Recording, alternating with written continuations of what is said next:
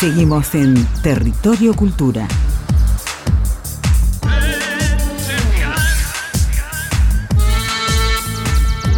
Y así damos comienzo a este segundo bloque del programa número 18 de la tercera temporada de Territorio Cultura. Y hoy tenemos columna, columnista. Hoy nos acompaña Nicolás Arevalo, el doctor Valo. ¿Cómo estás? Pero bien, Gabriel, ¿y vos? Todo muy bien, Nico. Qué bueno. Muy bueno de recibirte y quería comentarles que vamos a continuar con la columna que habíamos iniciado en Exacta- la vez anterior. ¿no es cierto? Exactamente, como veníamos hablando de Acólitos Anónimos y como tiene una trayectoria y una historia tan extensa, tuvimos que partirla en dos para poder hacerla, hacerla como, se corre- como corresponde. Bien, bien. Te comentaba, Nico, esto, ¿no? De, de Experiencia Morrison, donde se va a presentar eh, un disco de, del querido... Del querido, del querido Ramiro Maradei, sí es una... Por lo que me contó, estuve hablando con Corcho durante todo este tiempo, Ajá. me contó que son historias que no son de ficción, eh, escritas por Ramiro, pero con eh, una, ¿cómo se dice? Una dosis de ficción dentro, eh, de fantasía dentro de la literatura, que es lo que lograba Ramiro con sus letras y con es lo que él quiere transmitir, un gran fanático de Morrison, de, los Doors. De los Doors. Exactamente.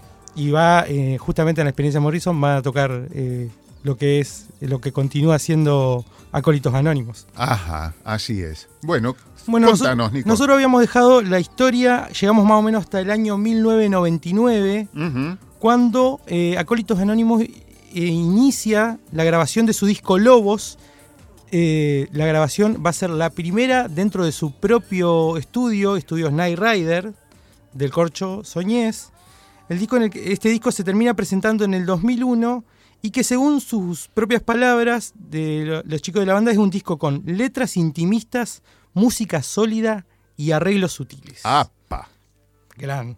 Eh, estuve escuchando el disco estos últimos días, es un discazo, la Ajá. verdad.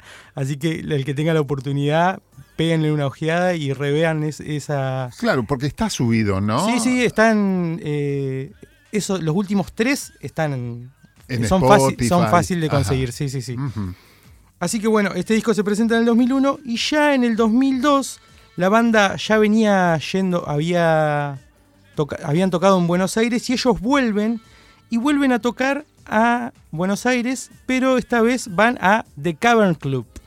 Ajá, como De- el de Cavern Exactamente, de los... es como una es como una sucursal del histórico club eh, de Liverpool donde se presentaban los Beatles y participan en el Cavern Festival Ajá, junto con muchísimas otras bandas y ellos terminan saliendo eh, porque era es una especie de competencia. Ah, salen quintos apa. pero eh, con muy buena aceptación dentro del público. Y ya para fines de 2002 ah, entre medio antes de que ellos vuelvan a The Cavern la Secretaría de Gobierno y Cultura de la provincia de Entre Ríos declara y voy a citar de interés cultural las diversas actividades artísticas y musicales de Acólitos Anónimos por su trayectoria. Mira, Esos fueron eh, declarados de interés cultural y para octubre de ese 2002 vuelven eh, a The Cavern y tocan en un concierto, justamente un concierto exclusivo, solo para ellos. Y... eh, a ver. Se convierten en la primer banda de la historia del local en tocar dos canciones fuera del repertorio. Eh, el recital se extendió por algo casi dos horas, hora 40. ajá. Ellos tocan, terminan su repertorio y a pedido del público vuelven y los hacen tocar dos temas más, algo que no había pasado hasta ese momento en el local de Cavern, en la sucursal de The Cavern, Mira, acá en Buenos, en Buenos Aires. muy buena recepción. por lo Exactamente, exactamente.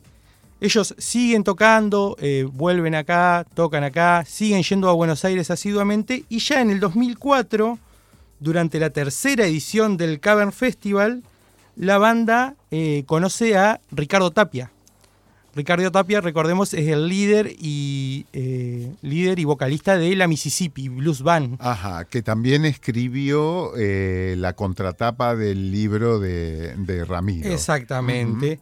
Bueno, en esta, en este, en esta época ellos, eh, me contaba Corcho que ellos hacían un cover de los Beatles justamente de Day Tripper, pero no hacían un cover eh, eh, fiel, sino que tomaron ideas de una banda de la cual Corcho es súper fanático, que es la Electric, la Electric Light Orchestra. Ajá. Y a Day Tripper le ponen arreglos de cuerdas, teclados, una especie de psicodelia mezclada con, eh, con música clásica. Y eh, me contaba Corcho que esta, uno de esos, ese cover fue una de, de las causas a la que Ricardo le vuela la cabeza eh, a Acólitos Anónimos y los invita, eh, se conocen, toman algo juntos, se hacen amigos y en, ese, en esa reunión ellos lo invitan a Ricardo que venga a Paraná y los termina apadrinando Ajá. en un recital en la taberna.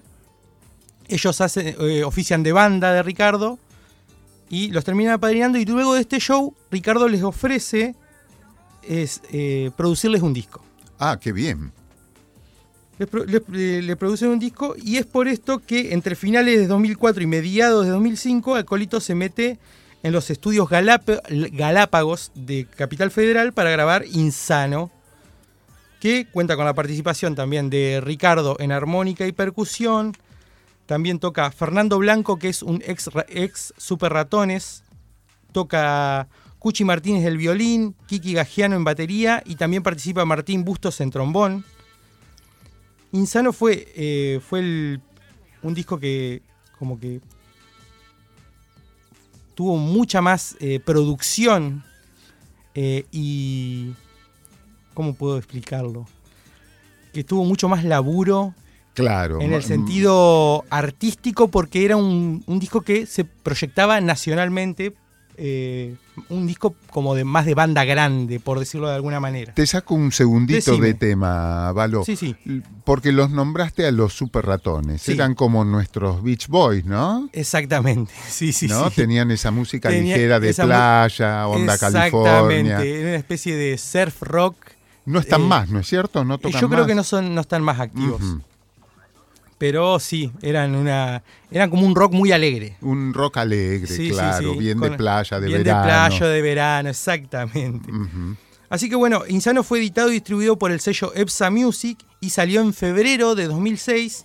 Y voy a leer unas palabras que, de Ramiro justamente describiendo el disco.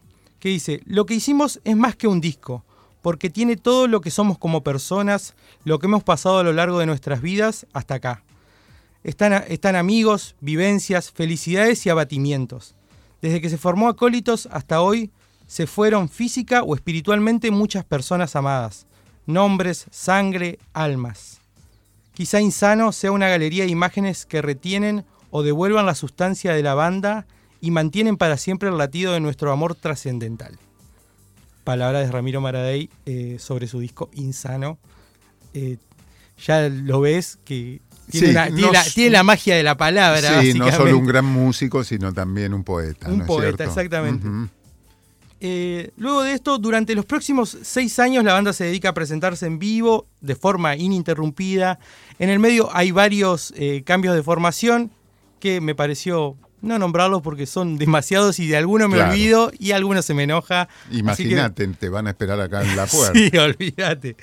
Así que eh, ya en 2012, eh, con un puñado de canciones y, y con una, una idea más o menos, empiezan a eh, pro- preproducir lo que sería su último disco hasta la fecha, que es Pulpo, Ajá. que terminaría saliendo en agosto de 2016 y va a ser el primer disco que desembarca directamente en las plataformas digitales. Es un disco que se presentó, eh, salió por primero en Spotify, Deezer, Apple Music y todas esas, toda esa nueva movida, en ese momento era muy nuevo, eh, a través del sello White Sun Music. Y el disco fue grabado entre 2014 y 2015 en los estudios Night Rider también. Fue masterizado en el Rey Recording en Santa Fe. Y el arte y diseño de tapa estuvo a cargo de Momo Lambert, guitarrista eh, hasta el día de hoy de Ajá. Acólitos Anónimos. pero fue presentado en diciembre de 2016. O sea que salió primero digital y después se presentó y se hizo la presentación oficial. Más como es ahora, ¿no es cierto, Valo? Sí. Que primero es Sí, en las sí, plataformas. Ahora como que sí, se usa más, eh, vos largás el disco o vas largando singles eh, a través de las plataformas y después a los dos meses de que ya el disco ya la gente lo masticó un poco, vas y lo presentás. Claro. Eh, antes, eh, creo que esto debe ser una de las primeras bandas que hace eso porque casi siempre era todo junto. Salimos, el disco sale a la venta y se presenta ese mismo, esa misma semana, ese mismo mes. Así que bueno, eh, se presentó en diciembre de 2016 en la vieja usina y eso fue en diciembre de 2016. A un año, o sea que es diciembre de 2017, para ser más claro, es el día 8 de diciembre de 2017. Es la última presentación de la banda en vivo con Ramiro Maradei. Recordemos que Ramiro fallece el 2 de febrero de 2018. Fo. Eso, ese es un golpe durísimo para la banda. Imagínate, era el líder, el líder, después de. el más de- poeta de, la banda. El poeta de la banda, eh, más de 25 años juntos, amigos de toda la vida.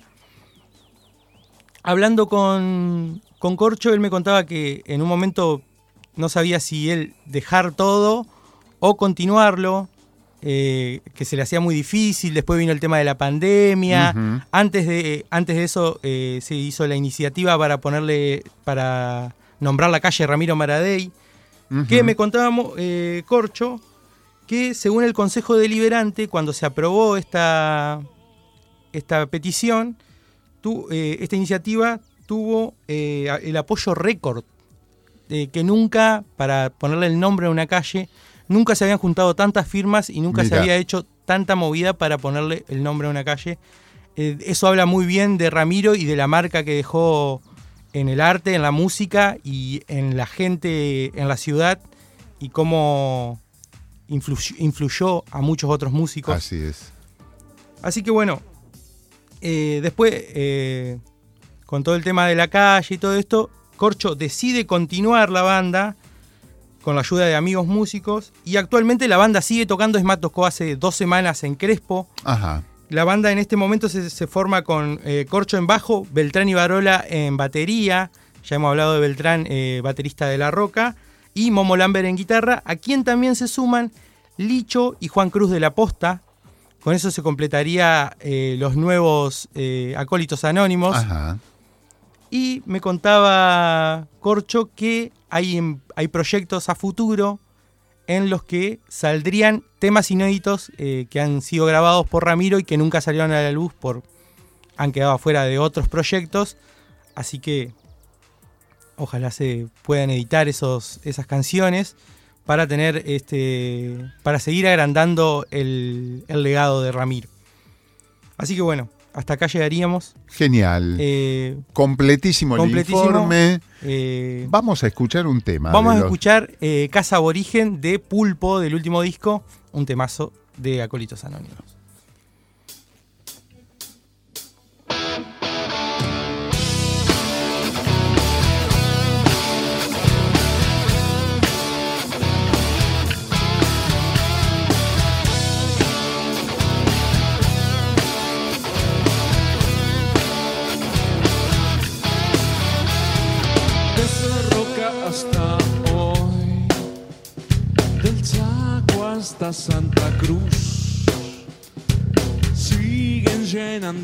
Zanja con cuerpos de indios.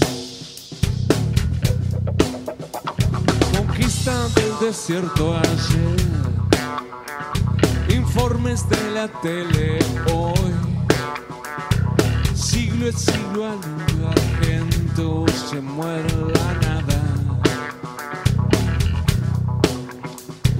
Rancho Catrina Misión,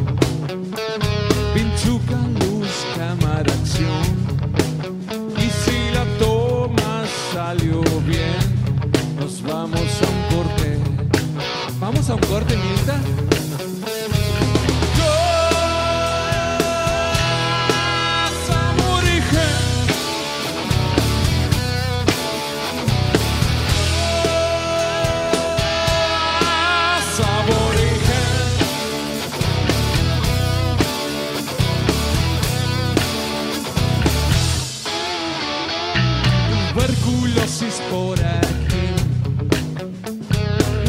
Latifundio por allá y una osamenta agoniza incrustada en la lente. Y yo no sé qué pensarás vos entre tanto y tanto déjà vu. Para mí es otra masturbación de remordimiento.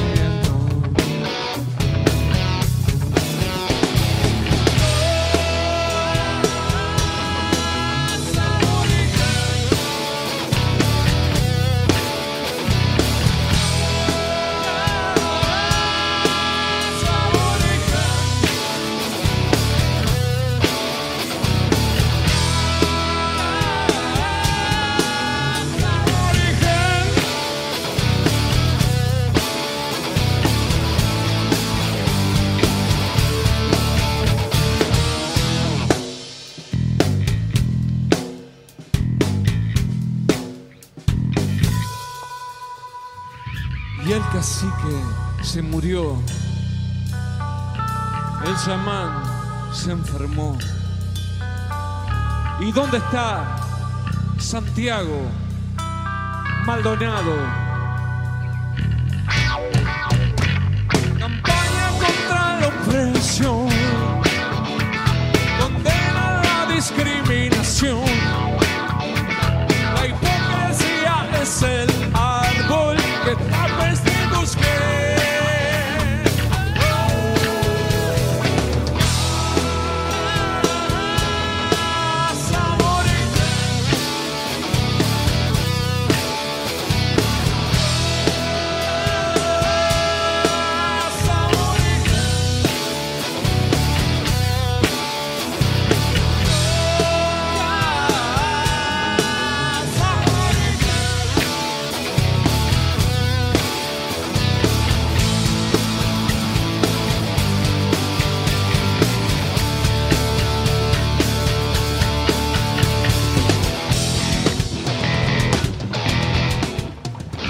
música en territorio cultura con acólitos anónimos, Casaborigen.